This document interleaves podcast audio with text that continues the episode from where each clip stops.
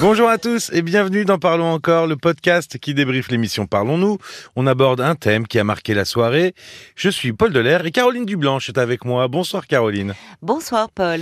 Entre le neveu de Martine qui a 39 ans et qui refuse euh, encore toute frustration, hein, on peut dire ça comme ça, au point de faire du chantage pour avoir ce qu'il veut, et la fille de Thérèse, qui considère la disponibilité et euh, l'aide de sa mère comme un dû, euh, surtout que Thérèse est atteinte de la maladie de Parkinson. Le sujet d'aujourd'hui, il était tout trouvé, c'était les limites. Oui. C'est ça. Euh, je dépasse les limites aisément, facilement. C'est ce que chantait Julien Doré.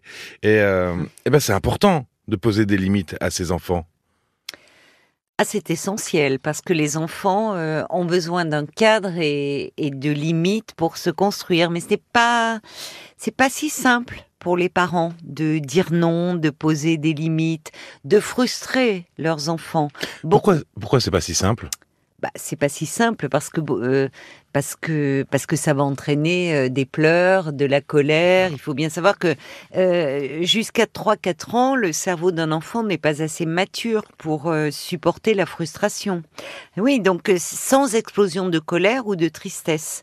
Donc évidemment, pour un parent, voir son enfant piquer une crise de colère ou, ou exploser en larmes, c'est difficile. Elle, elle le disait à un moment, Martine, en parlant de son frère, donc le père de son neveu, disait Mon frère cède pour avoir la paix. Oui, la tranquillité. C'est plus facile de dire oui. Euh, de, euh, au fond, euh, ça demande de l'énergie de poser des limites, mais éduquer, ça passe par poser des limites, dire non et même punir.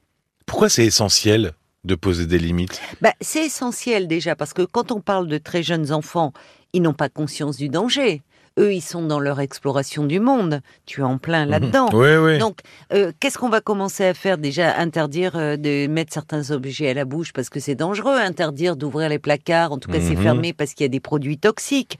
Donner la main dans la rue. Euh, bon, il y a, des tas de choses comme ça. Et finalement, ces règles, elles sont pour les préserver. C'est rassurant et c'est sécurisant. Mais évidemment, en fait, les enfants même euh, les vont les rechercher ces limites, mais vont les rechercher en provoquant, en cherchant à aller mhm. toujours plus loin. Ils vont provoquer le parent. Euh, et quand ils rencontrent euh, une limite, à un moment, ils vont s'arrêter. Mais ça suppose qu'il faut beaucoup répéter, parce que de jeunes enfants ne peuvent pas comprendre.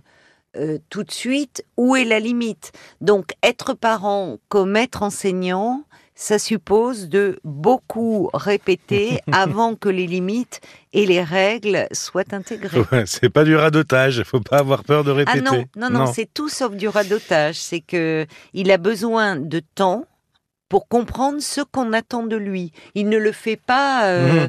pour euh, pour manipuler, pour il lui faut du temps. C'est le temps de l'assimilation en fait. Exactement. Oui, oui. Ça peut avoir des répercussions, euh, j'imagine, sur même à l'âge adulte, le fait de ne pas avoir de limites, non? Eh oui, ça peut avoir des, des, répercussions et cette absence de limites, ça explique beaucoup de délinquance.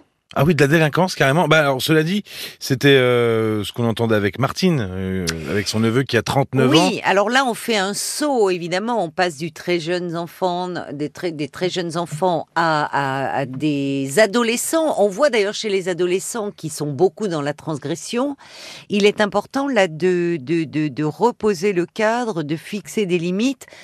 Un exemple classique, un ado qui a un scooter et qui veut partir, euh, bon, les parents lui ont offert son scooter mais il veut pas mettre de casque, les parents vont lui dire tu mets ton casque, c'est hmm. obligé, c'est comme ça, ça se discute pas.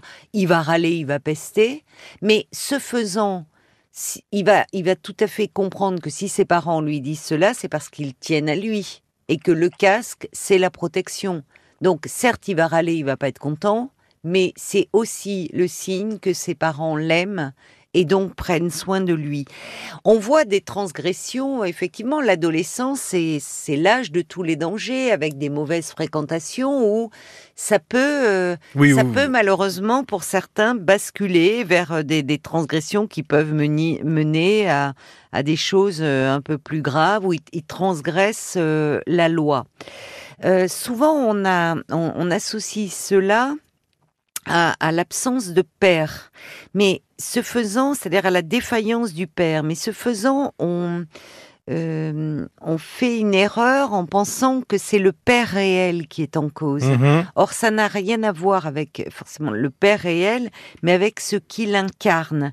Et on en a parlé déjà dans un podcast autour de la fonction paternelle. Oui, l'image du père, c'est ça. Voilà, l'image du père que l'enfant doit intérioriser, le père euh, étant synonyme d'autorité, garant du maintien des limites. Et on voit de fait des, des, enfants qui deviennent très difficiles, pour ne pas dire intenables, dès que le père n'est plus là physiquement, mmh. dès qu'il tourne le dos, comme s'il n'avait plus de limites. Ce qui montre qu'ils n'ont pas intériorisé les règles et la loi. Et cette intériorisation, pardon, elle est essentielle parce que c'est là c'est le terreau même de l'idée de règle et, et de l'idée de loi. C'est-à-dire, dans le code de la route, euh, on sait qu'il y a un stop, on s'arrête. Oui, il n'y a, pas de subjectivité. C'est comme ça. Ben, euh, c'est. oui, mais si nous agissons comme cela, c'est-à-dire que même s'il n'y a pas un gendarme au coin, on va le respecter. Parce que ça fait partie des règles, des règles qui fondent une société, qui rendent possible la vie hmm. euh, en société. Or, on voit euh, chez certains ados que cette fonction paternelle a manqué. Et au-delà, enfin, ça veut dire, on sait bien que puisqu'on parle d'éducation, euh, le, le, ce qui compte, c'est aussi le modèle que l'on a sous les yeux. Mm-hmm.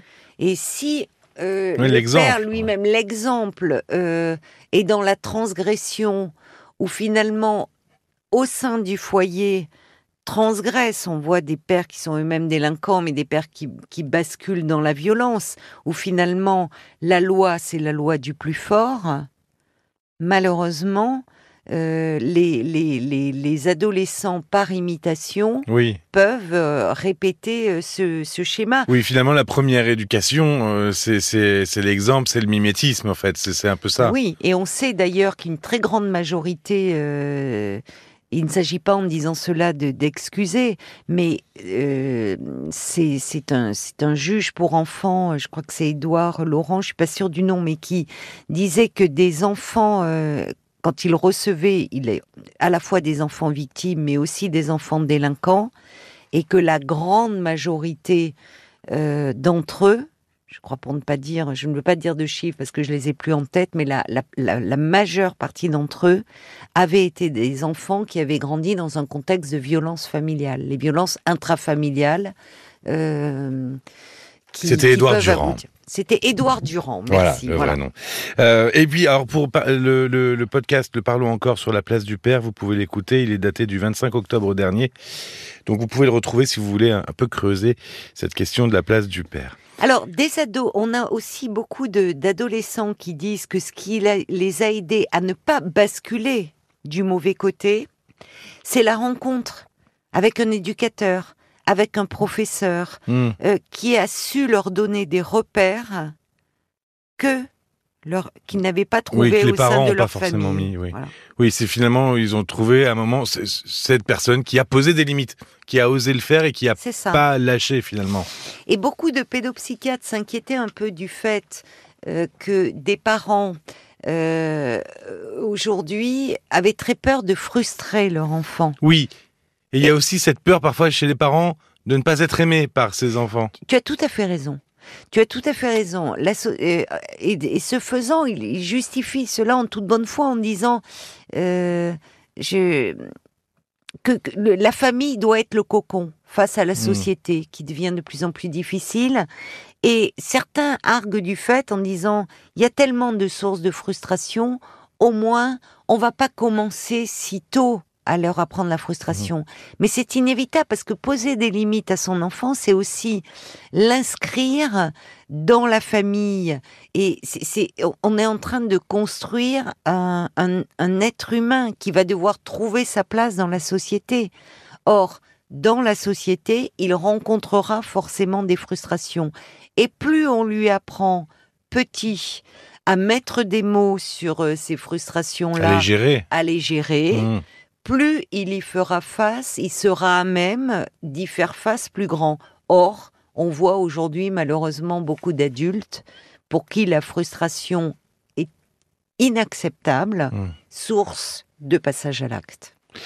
Et d'ailleurs, euh, pour préparer ses enfants euh, à, à la vie en communauté et, et Oui. à la vie tout court, Mais on en a parlé hier soir, euh, d'ailleurs dans le podcast dans le Oui, Parlons encore sur vrai. mon enfant n'a pas d'amis. C'est voilà le préparer à la vie en collectivité, à la vie en communauté. C'était dans, dans le podcast euh, du euh, lundi 19 juin. Et oui, mettre des limites, même si c'est difficile pour les parents, il ne faut pas oublier que c'est un acte d'amour qui aide un enfant à se construire et à grandir. Merci beaucoup Caroline. Merci Paul. Je t'arrête là parce qu'il faut bien que je mette une limite à ce podcast, hein, évidemment. Tu as raison. Bah oui, l'application RTL pour écouter tous les témoignages de cette soirée et puis évidemment pour vous abonner. Marie-Christine qui est démunie face à, à sa belle-sœur belle-sœur qui est assez agressive. Le compagnon de Marie aussi qui ment souvent pour des choses qui sont plutôt anodines. Ça lui pose question et puis après un problème avec sa mère handicapée, David a, a perdu foi en l'humanité. Il cherchait un peu à retrouver une lueur d'huma- d'humanité dans Oui, cette émission. oui. Parlons-nous, rtl.fr pour soumettre euh, votre question à Caroline ou si vous avez besoin de l'avis des auditeurs sur une euh, situation perso, vous êtes les bienvenus. Euh, et d'ailleurs, vous pouvez nous écrire aussi si vous voulez jouer demain soir, le 21 juin, pour la fête de la musique. Il est encore temps, vous avez euh, une vingtaine d'heures maintenant, donc faut, faut se dépêcher. Merci de votre écoute, on se retrouve très bientôt. Et on compte sur vous. À très vite. Parlons encore. Le podcast.